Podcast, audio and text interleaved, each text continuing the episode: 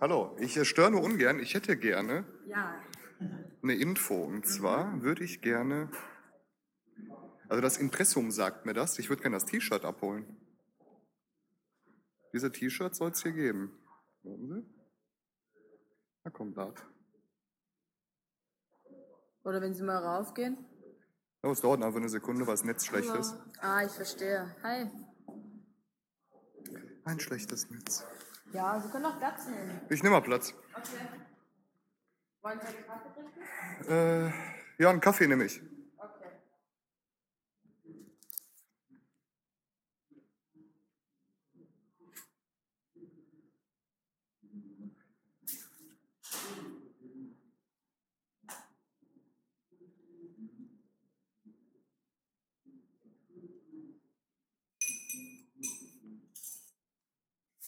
Ich hab's gefunden.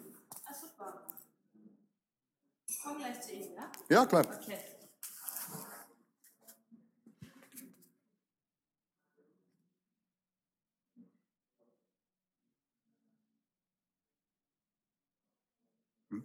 Hm.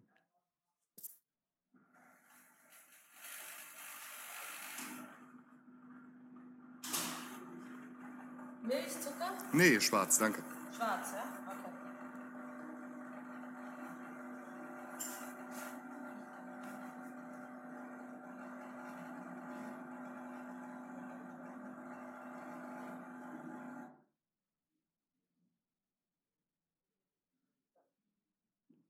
Super, Dankeschön. Gerne. Äh, ja, und zwar ist es so, dass diese Pullover und diese T-Shirts, ja, dass man die hier kaufen soll. Ah, die sind von den Anonymous. Ja, aber da steht da, dass ich die hier kaufen kann. Wenn ich in das Impressum reingehe, ja, dann kann ich die hier kaufen. Okay. Ist das so? Echt nicht? Die gibt's hier gar nicht. Oh, dann habe ich mich vertan. Okay. Ich hätte jetzt echt gedacht, weil wenn ich hier in das Impressum reingehe, ja, ja Impressum, laden wir mal kurz. Was heißt nochmal Impressum? Äh, das ist das, wo wer dafür verantwortlich ist. Ach so. Ja, und da steht da drin, dass ich das dann hier kaufen kann.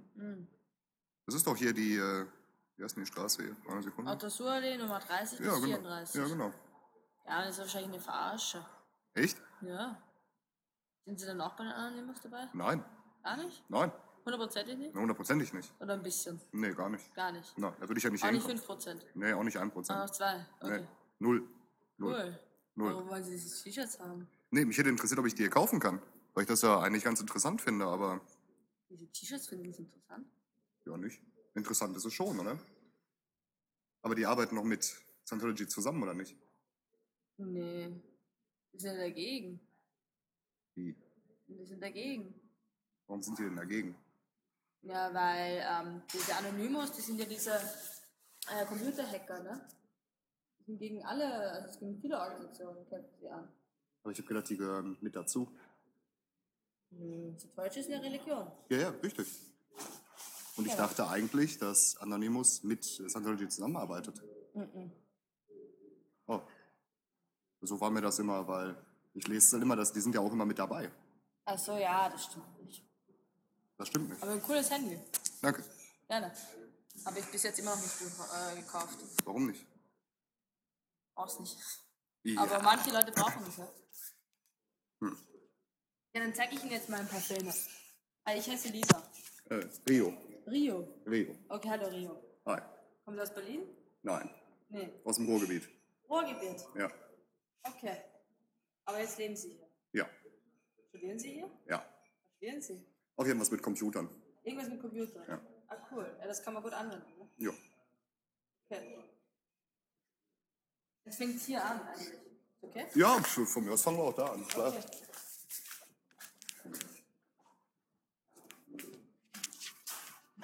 Das erste Mal hier?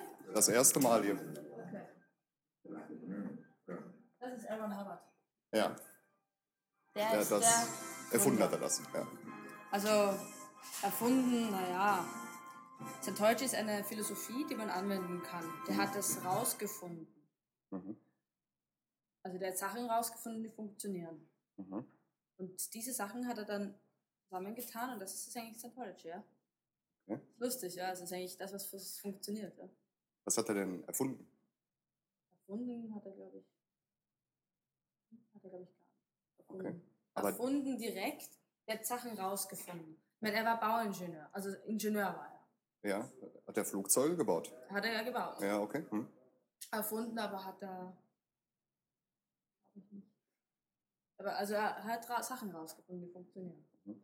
Er war ähm, Abenteurer, also er hat viel, war ständig unterwegs, ja, auf der ganzen Welt. Er war in Asien, überall, ja. Mhm. Und war Forscher, viel geforscht. Ja. War sehr neugierig, was eigentlich die Welt ist, was es zu bedeuten hat, warum, es, warum Menschen so sind, wie sie sind. Also Philosoph einfach. Er hat philosophiert. Mhm. Warum ist das alles so, wie es ist? Ja? Mhm. Und er war Schriftsteller, hat viele Science-Fiction-Magazine geschrieben. Mhm. Ganz viele. 50.000 veröffentlichte Seiten, also 50.000 veröffentlichte Seiten allein bis 1938. Okay. Er war ja ziemlich äh, jung, hübsch, ja. Und genau, ziemlich erfolgreich damals. Und er hat dadurch auch viel Geld verdient. Sehr, sehr erfolgreich. Und durch dieses, dieses Geld hat er dann an Satoichi dann ähm, wie soll ich sagen, gesponsert. Mhm. Genau, er hat diese ähm, Kirchen damals mit dem Geld gesponsert. Mhm. Kirche heißt ja, äh, an, an was hat er denn geglaubt? Wenn es eine Kirche ist, muss er an, hat er an Jesus geglaubt, oder? Also eine Kirche, Mhm. es ist deswegen eine Kirche, weil wir geistige Freiheit anstreben. Ah, okay, okay. Hm. Ja, Weil, okay. ähm, ich weiß, was Sie meinen, ja. Ich meine, man kann auch sagen, glauben, ja. In der katholischen Kirche glaubt man, ja. ja. Hier weiß man, Okay, was weiß man denn? dass, es, dass etwas funktioniert. Ja, aber was funktioniert? Zum Beispiel die Emotionsstufen Hm? funktionieren. Also Wut, Genau. Liebe. Genau. Okay. Oder da gibt es auch einen Trick, zum Beispiel, wenn Sie jetzt einen Vorgesetzten haben, ja, in der Arbeit, und Mhm. der ist immer wütend auf Sie und schreit Sie immer an, ja. Mhm. Manchmal wieder machen Sie Sachen falsch. Da gehen Sie eine Emotionsstufe hinauf. Mhm. Sie sind auf Langeweile. Und plötzlich hört er auf, ja. Das ist das, was ich meine mit Ah ja, okay. Ja, das funktioniert. Ja. Und da gibt es viele Werkzeuge, Aha. die, es hier gibt, die funktionieren, die man anwenden kann. Und das ist Ah. Scientology. Scientology ist Wissen, wie man weiß. Ah, okay, okay. Das hat er rausgefunden. Er hat das Ah, rausgefunden. okay, alles klar. Der hat aber auch, ähm, er war auch interessiert an andere Philosophen. Also er hat Mhm. auch ähm, Sachen rausgefunden von anderen Philosophen, die funktioniert haben. Mhm. Weil früher gab es ja auch ziemlich, der Leonardo da Vinci, der war ja ziemlich intelligent. Ja. Der hat ja auch Sachen rausgefunden. Er hat Sachen, ja, stimmt. Ja, Ja, genau. So war das ah, eigentlich. okay, okay. Mhm. Und das ist die Biografie von Aaron, also da kann man sich die Biografie von Aaron Hubbard anschauen. Okay, bitte sehr. Dauert so 10 Minuten. Ja, ich setze mich mal hin und schaue mir mal an. Okay. Da kann man laut und leiser machen, ja? Mhm. Leiser sagen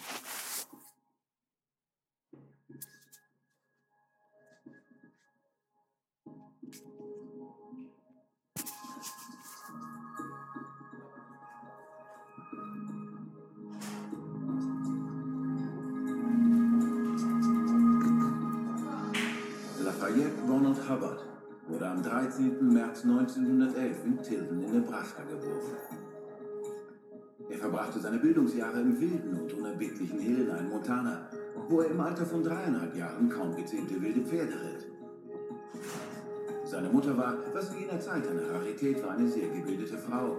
Und daher war er mit seiner Lektüre seinem Alter voraus. Philosophie, Wissenschaft und die bedeutendsten Werke der Westernliteratur. Alles um eine seltene und andauernde Neugier zu befriedigen. Da sein Vater ein Offizier in der Marine der Vereinigten Staaten war, hatte er die damals seltene Gelegenheit, in den frühen Jahren des 20. Jahrhunderts kreuz und quer zu reisen, um mit der vielschichtigen Gesellschaft Amerikas vertraut zu werden. Im Alter von zwölf Jahren wurde er ein Mitglied der Pfadfinder und leitete zuerst eine Gruppe zum Sieg eines regionalen Pfadfinderwettbewerbs. Und dann repräsentierte er die Pfadfinder vor dem Präsidenten Calvin Coolidge. Er zeichnete sich in diesem Lebensabschnitt vor allem durch seine 21 Verdienstabzeichen aus. Nur Tage nach seinem 13. Geburtstag wurde er der jüngste Adlerpfadfinder in der amerikanischen Geschichte. Ein völlig anderes Ereignis brachte ihn auf die erste Etappe seines Lebenskurses. Nämlich als ein amerikanischer Marineoffizier, der unter Sigmund Freud studiert hatte, dem jungen L. Ron Hubbard die Theorien der Psychoanalyse vorstellte. Obwohl viele seiner Fragen unbeantwortet blieben, war es dieser Augenblick als sein unermüdliches Interesse daran, die Geheimnisse des menschlichen Verstandes zu entschlüsseln, geboren wurde. Die Marinekarriere seines Vaters bot ihm die nächste Gelegenheit, weiteren Forschungen nachzugehen.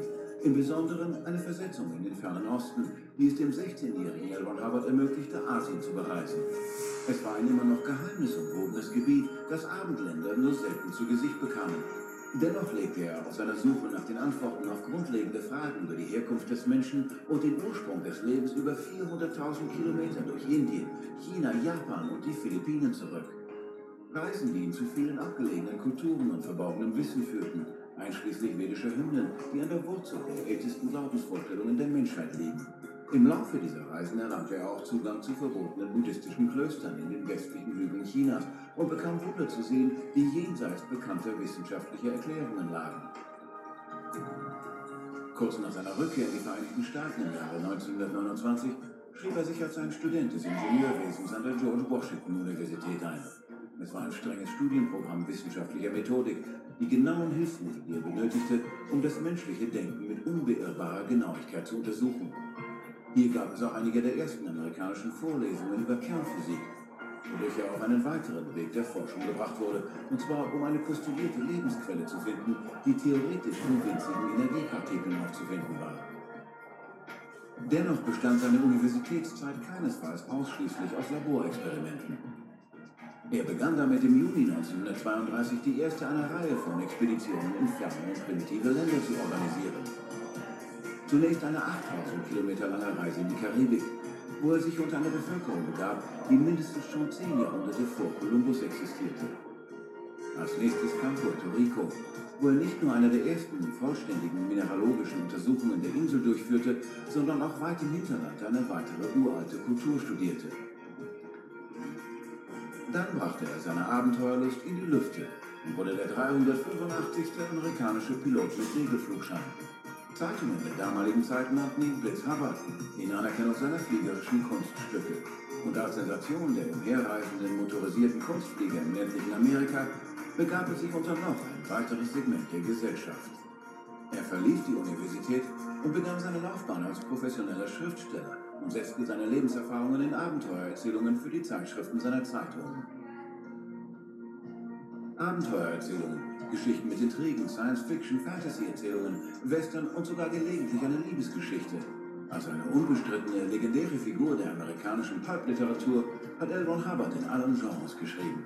Mit über 300 Romanen und Kurzromanen, die er geschrieben hat, war seine Produktion so ungeheuer, dass er schließlich unter 15 Pseudonymen Geschichten veröffentlichte und auf diese Weise ganze Zeitschriften mit seinen Werken füllte. Für Hollywood schrieb er Drehbücher für Matinee-Vorstellungen, die zu Kassenschlagern wurden. Und hinterließ auch sonst nicht eine unauslöschliche Spur als Schriftsteller, dessen Karriere sich über fünf Jahrzehnte erstrecken sollte. Genauso wie Heldentaten den Treibstoff für Geschichten boten, finanzierten seine Geschichten weitere Forschung. Bis er schließlich das Land kreuz und quer bereiste, um außergewöhnliche Abenteuer zu erleben und sich unter so weit abgelegene Bevölkerungsgruppen wie eingeborenen Stämme an Alaskas Küste zu begeben. Als Anerkennung für seine Leistungen auf dem Gebiet wurde er im Weiteren mit der nur auf Einladung ihn erhältlichen Mitgliedschaft im angesehenen Explorers Club geehrt und leitete dann unter Flaggen des Explorers Clubs drei weitere Expeditionen. Aber das wirkliche Ziel solcher Abenteuer war, sich unter das Leben zu begeben, um das Leben zu ergründen. Der erste entscheidende Durchbruch fand im Jahre 1937 statt, als er den gemeinsamen Nenner allen Lebens herausisolierte, ein dynamisches Prinzip des Daseins. Es wurde in einem Manuskript mit dem Titel Excalibur aufgezeichnet und stellte die Grundlage für alle weitere Forschung über den Verstand und den Lebensursprung dar. Aber dann wurde diese Forschung durch den Zweiten Weltkrieg unterbrochen. Und da er sich in der Zwischenzeit ein seltenes Kapitänspatent verdient hatte, um jedes beliebige Schiff in jedem beliebigen Ozean zu kommandieren, erhielt er zahlreiche Empfehlungsschreiben zur Ernennung als Marineoffizier. Vor allem wurde er als diskret, loyal, ehrlich und in der Kunst Dinge zu erledigen als unvergleichlich bezeichnet. So begab es sich, dass Kapitänleutnant L. Hubbard Kriegsschiffe sowohl im Atlantischen als auch im Pazifischen Ozean befehligte. Er wurde für seine Pflichterfüllung unter Beschuss hoch ausgezeichnet. Er beendete seinen Wehrdienst in einem Militärkrankenhaus, wo er wegen im Kampf erhaltener Verletzungen behandelt wurde. Aber dort begann auch die letzte Etappe seiner Entdeckungsreise. Als er mit Angehörigen der Streitkräfte arbeitete, die sich trotz intensiver medizinischer Pflege nicht erholten, setzte er alles Wissen ein, das er in den vergangenen Jahrzehnten gewonnen hatte. Geistige Prinzipien des Ostens und wissenschaftliche Methodik des Westens. Er entdeckte dann geistige Faktoren, die die Genesung verlangsamten und Arzneimittel wirkungslos machten. Als diese geistigen Faktoren angesprochen wurden, begannen die Arzneimittel zu wirken und die Patienten wurden schnell wieder gesund. Er verfeinerte diese Verfahrensweisen und setzte sie an Leuten aus allen Lebensbereichen ein. Schauspieler und Schriftsteller in Hollywoods Filmindustrie, Mitglieder von Straßenbanden, mit denen er als Sonderbeauftragter der Polizei von Los Angeles zu tun hatte, sogar die schwer geplagten Patienten einer Nervenklinik in Georgia. Nach der Entwicklung einer funktionierenden Technologie über den Verstand schrieb er ein definitives Fachbuch. Ein Werk, das alle zugrunde liegende Theorie, Entdeckungen und Verfahrensweisen beschrieb.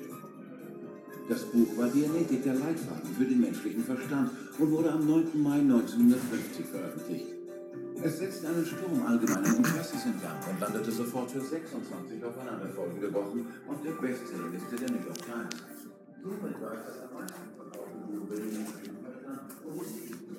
Sorry, ich glaube, das ist nicht für mich.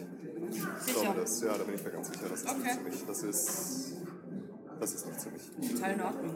Okay, cool. Darf ich Ihnen das wiedergeben? Natürlich. Dankeschön. Mach's Tschüss. gut.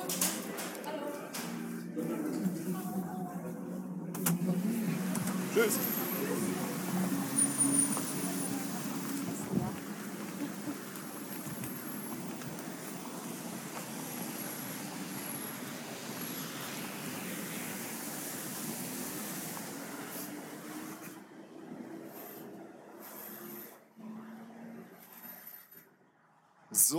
Ist der Rio jetzt draußen. Draußen heißt ganz draußen. Das war noch eine Ecke härter eigentlich als Düsseldorf, weil da drin waren auch überall Kameras und während ich mir dieses Video angeschaut habe, stand permanent hinter mir zwei Leute. Einer davon war Rosa.